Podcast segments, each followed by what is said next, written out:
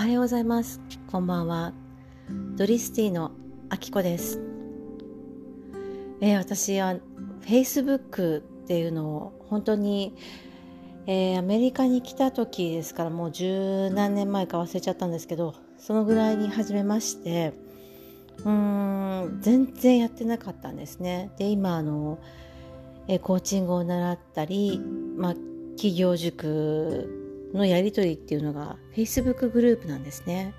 それであの自分の様子もたまにあのインスタもやってるんですけれども Facebook をって上げてることがあるんですね。で友達ほんと少ないんですけどうんあのもう前からのお知り合いお友達がたまにコメントをくれるんですね。それがすごく嬉しいんですけどもう本当に私の命を救ってくれたという命の本当恩人と言えるママ友がいました。えー、三女を出産するにあたって私もう動けなかったんですねちょっとまああの切迫早産気味でもう3人目は無理っていうふうに言われていたぐらい、まあ、3人目を預かったのでえっともう動けない時期が結構早くから来てしまってでまたあの、まあ、出産した後もあの微弱陣痛っていうんですかね。それがすごい長く続いてしまって母体が危ないということでうんと2人目も3人目もあの促進剤を打っての出産だったんですね。で3人目はやっぱりさすがに年もね一番取ってましたし促進剤の多分量が多かったんじゃないかなと思うんですけどむくみもひどくてかなり高陣痛もひどかったんですね。なんかそんな中ほんと支えてくれたのは主人も支えてくれたんですけどあのー、もう本当にその彼女が支えてくれて何でもしてくれて本当に何て言うんですかね。いろんな方に支えてもらったんですけど、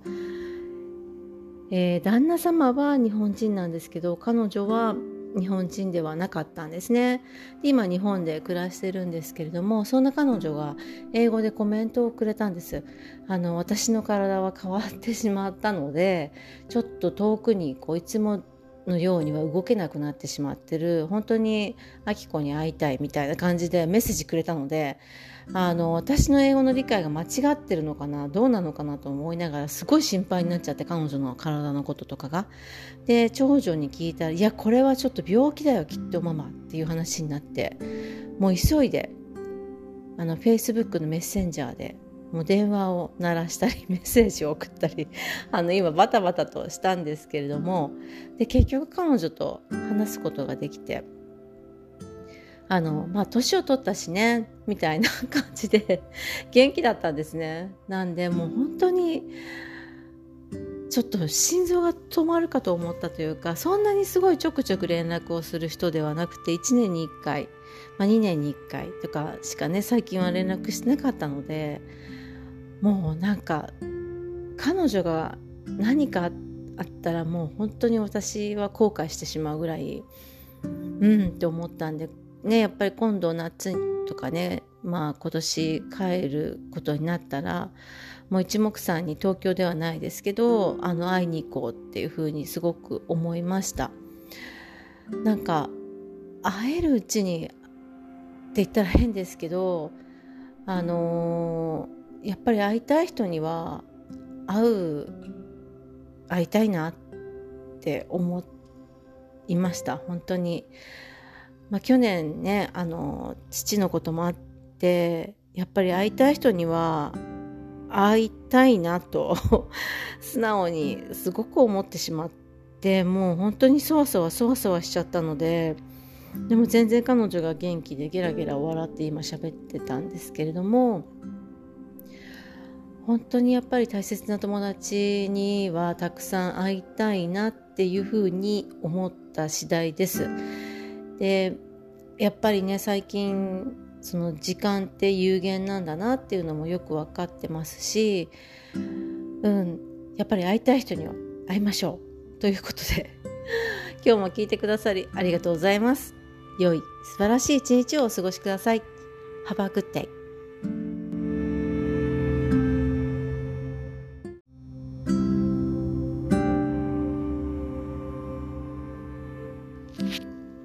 おはようございます。こんにちは。ドリスティのあきこです、えー、皆さんいかがお過ごしでしょうか？やっとアメリカはコロナがこう収まってきて3月からは私たちの地域ではもうマスクを外して生活をしていくことになりそうな感じです。学校も3月7日からかな、えー、マスクを外して登校してくださいということになりました。もうなんかそうですね。ちょうど2年ぐらいですね。学校に行けなくなったのが3月10日前後だったと思うんですねで、